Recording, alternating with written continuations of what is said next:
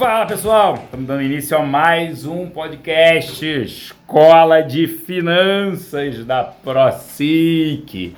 Eu, Celso Plácido e Eduardo Otero. Vamos às perguntas aqui, as dúvidas. Eduardo Otero.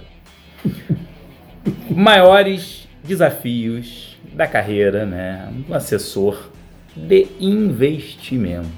Eu quero falar desafio ou erros? Não. Desafios? Você quer falar dos erros também? Fala dos desafios. Tá bom. Fala dos erros. Fala erros, Fala dos tá. dois. Tá bom. A gente mata um coelho com uma caixa d'água só. Caixa d'água. Tá bom. É. Vamos lá. Eu acho que erro é o cara sair querendo abraçar o mundo. Primeiro ponto.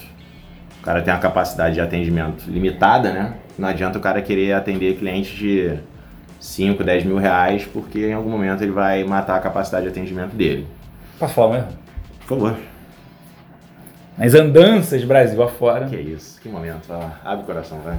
várias palestras. Que isso. Teve um mês que foram 22 palestras no mês. Eu via muito assessor achando que a carteira dele, a dele pessoal, era boa pro cliente dele. Pô, mas, Sem saber o perfil de risco do outro lado. mas aí esse é maluco, né? É, mas acontecia, né? Esse é maluco. É bom ter bolsa, renda variável, sem saber se o, Aham. Se o outro o cliente, o investidor, estava querendo retorno, tomar risco, ter ações na carteira. Esse é maluco. Esse é... Isso acontecia, isso é um erro, né? Desafio. É, esse é um erro absurdo. é, bom, beleza. Acho que querer atender clientes de tudo que é ticket, é, acho perigo, perigoso, vai matar a capacidade de atendimento. O ideal seria ele ter suporte de tecnologia dentro de casa para poder dar escala e conseguir atender esse cara. Foi junto, né? Sabe o que meus filhos, filhos fazem quando fala junto? O quê? Palavrinha jeans, que na minha época não era isso. Aí um não pode falar, o outro fica mudo. Meu, tem Fusca Azul, né? Bom, eu fiquei Era mudo. Fusca azul? Eu fiquei mudo. Ele ficou mudo. Porque eu Ficou falei mudo, jeans na é. frente dele, ele não pode falar, eu tenho que liberar ele pra falar. Tá liberado, Eduardo. Obrigado, obrigado, obrigado, Jeans. E, cara, sabe, sabe um erro que eu tenho, tenho visto, cara? É.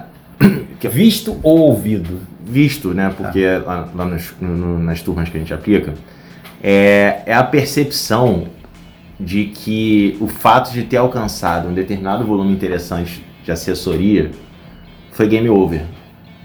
Entendeu? Por que, que eu tô falando isso? Porque é, você nota claramente que tem alguns profissionais que, que assim, por mérito, cresceram na carreira, é, mas com vários vícios. Vícios de alocação, vícios de abordagem, é, vícios na, na, na, na solução pro, pro cliente. Que até pode caminhar um pouco do que você tá falando aí, de, do cara carregar, pro, na sugestão dele, carregar pro viés próprio, tá? Uhum. Do que, que é bom para mim é bom para ele, pro cliente. É, e, e eu acho que o ambiente hoje é de muito mais concorrência do que teve no passado. Muito. Então o cara ignorar essa concorrência, eu acho que, porra, pode ser um tiro no pé. O outro ponto é o seguinte, cara.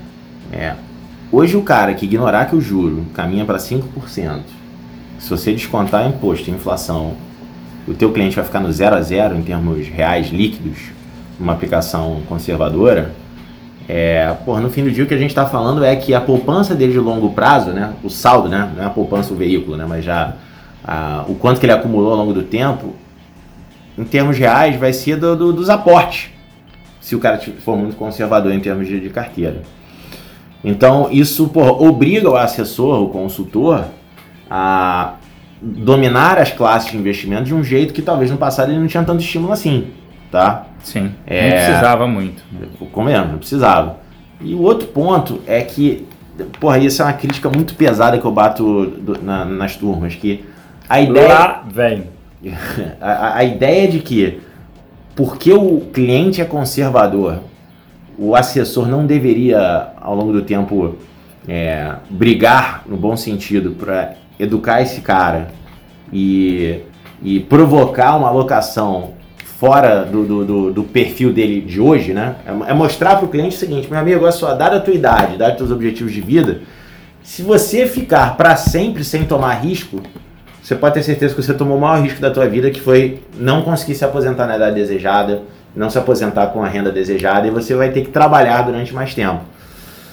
Então, é, eu, eu vejo esses riscos assim como os mais é, presentes, né? O cara não dominar, não ter a tecnicidade necessária, é, Falou querer, bonito, né, querer abraçar o mundo, é, ignorar o fato de que o ambiente de concorrência hoje é, é- é maior, mais pesado, e, e ter vícios de abordagem, vícios de, de alocação que hoje vão perder a, vamos dizer assim, o perdão do, vão, não vou ter mais o perdão do mercado porque a taxa de juros despencou. É, isso acho que o que você falou do conservador também parte do pressuposto que ele não tem educação financeira, né? Porque as pessoas têm medo naquilo que não conhecem. Então as pessoas são também conservadoras porque elas têm medo de perder o dinheiro. E um dos papéis do assessor do consultor é ajudar nessa parte da educação, né? De forma gradativa. Sim. Não dá pra fazer um cataclismo na carteira do cara. O cara não vai migrar, o cara não tinha dinheiro num, porra, num CDB pagando 85% do CDI.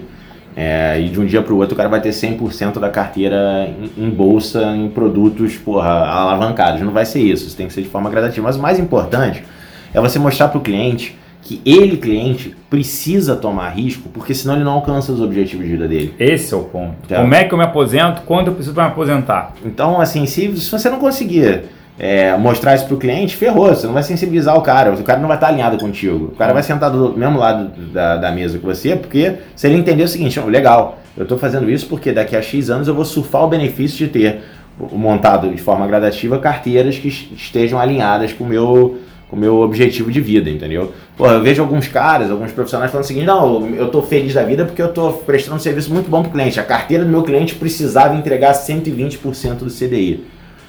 Porra, o que que é 120% do CDI se o CDI a gente não sabe qual é? E não deve mais falar CDI, né? Então assim, porra, não faz o menor sentido isso. O CDI é 14, É, se beleza. você tomar 120%, eh, entregar 120% do CDI, tu tá entregando quase 17% ao Cada ano. batida nessa na mesa você precisa cortar o som, né? É, grande editora. vê nos 30. Outra coisa é você tá falando que o CDI é 5%. O cara entregar 120% do CDI, o quê? Entregar 6% ao ano? 1% a mais. 1% a mais? Então, Nossa. porra, ah, legal, fiz isso e aí, o que, que aconteceu? Daqui a 20 anos o teu cliente vai estar lá precisando continuar a tra- trabalhar porque não acumulou a grana. Então, As mãos do Eduardo Otero ou Gunter com A estão amarradas agora para ele parar de bater na mesa, tá, pessoal? empolgado, empolgado. E, e acho que por último, o- acho que o, o profissional que ignorar a importância da sucessão patrimonial, porra, meu, esse aí, cara, esse aí acho que não deveria nem começar a profissão, cara. Porque é papo de maluco. A gente fala. Falando as verdades. É, é papo de maluco, assim. Né, Se você pensar que existe uma discussão de potencial majoração de impostos, que o cara vai acumular, acumular patrimônio, aí, porra, menos imposto, menos inflação, o cara quase não tem ganho real se você, porra, não tiver uma carteira razoavelmente é, arrojada. E ainda lá no final da vida o cara vai, porra, ter que passar isso para a próxima geração. E essa, o imposto de passar isso para a próxima geração ainda pode ser majorado. Ignorar isso, ó, realmente, aí o cara precisa repensar a carreira, porque, não- enfim, não tá muito bem não. Desamarrou as mãos. Preocupado agora com tapa e soco na mesa. Mas tudo bem. Acho que ficou claro. Você quer que eu acrescente mais alguma Se coisa? você quiser dividir com a gente, né, alguma história da tua época e das andanças do país, né? Só faltou pegar uma viola e tocar, né? Vai. Quase, Vai. quase. Mas hoje, isso que você mencionou é a concorrência aumentando, o produto virou commodity. E, o grande desafio agora vai ser quem tiver mais conteúdo, acho que vai conseguir sobressair aí nessa carreira, que eu diria que é uma das mais promissoras no Brasil, mas precisa sim estar sempre para qualquer carreira, estar sempre preparado.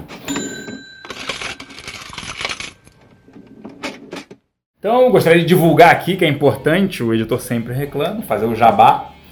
Sigam arroba Eduardo Gunter, não tem ponto. E Gunter com A. Com A.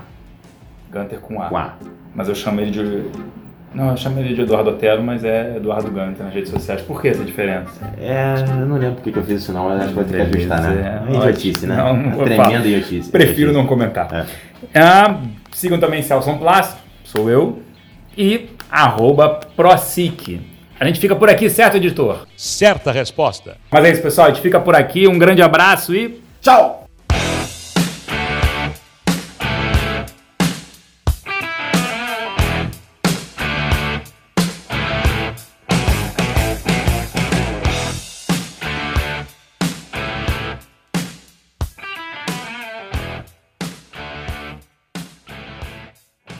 Participar, que é uma Tá maluca. doido pra falar aqui? Tá maluco. Tá quer vermelho aqui, né?